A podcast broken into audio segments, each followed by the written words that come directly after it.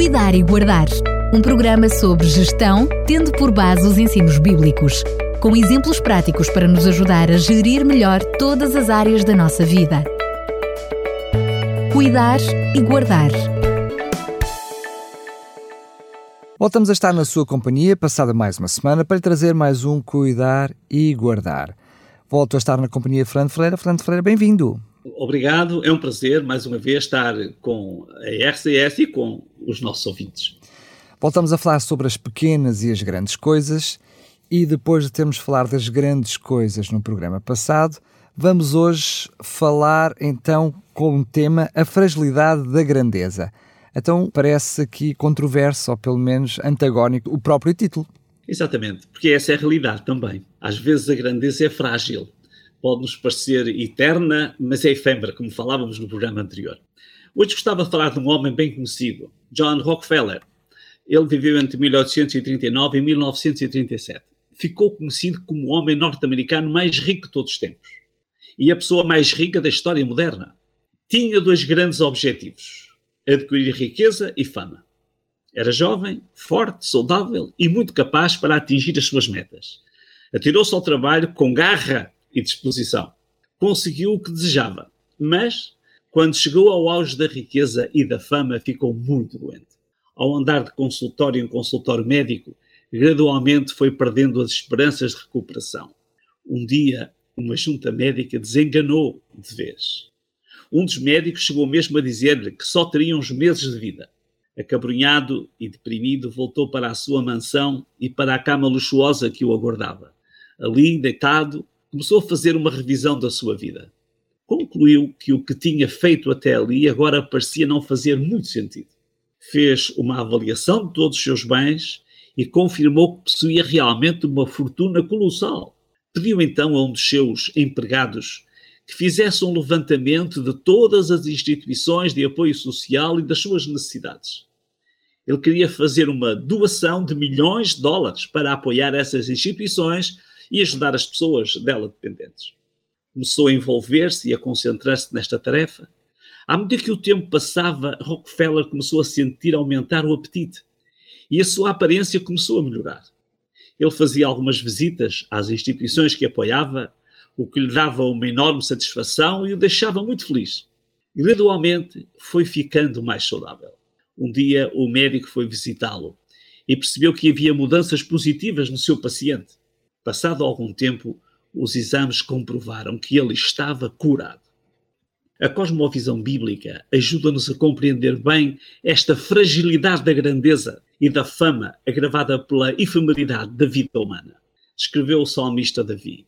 Na verdade, o ser humano, por mais bem estabelecido que esteja na vida, é frágil como um sopro.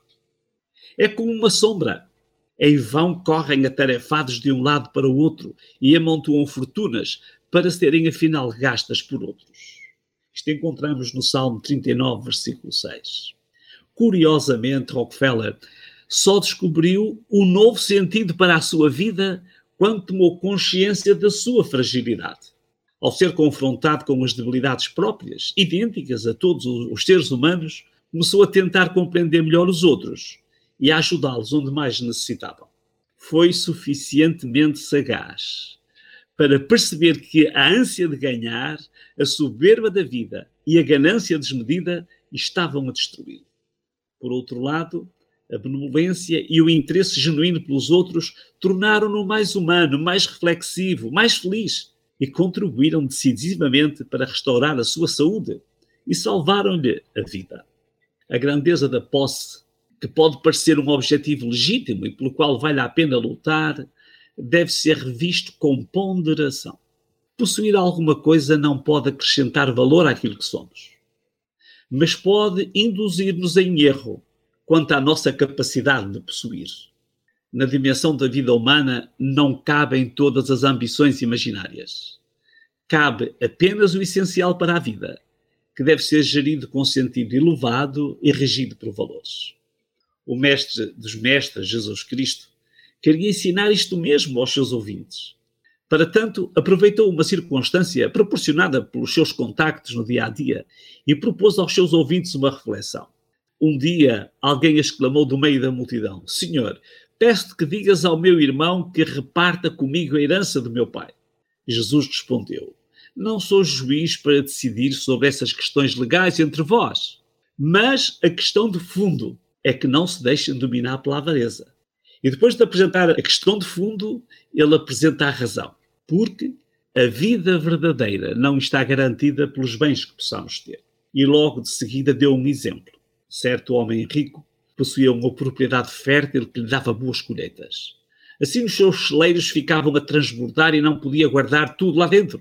O homem pôs-se a pensar no problema. Por fim exclamou: Já sei, vou deitar abaixo os celeiros e construir outros maiores.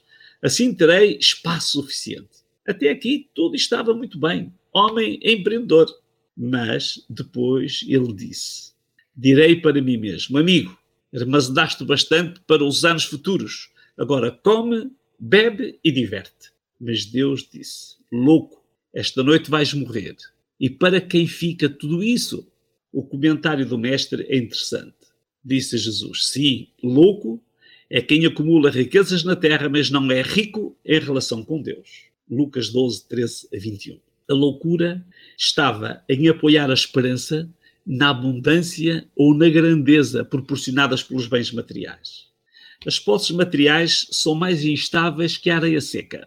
Não se pode construir nada de seguro sobre a areia. É tão instável que pode ser arrebatada pelo vento e levada de duna em duna. A loucura agravou-se ao excluir Deus do seu plano de segurança.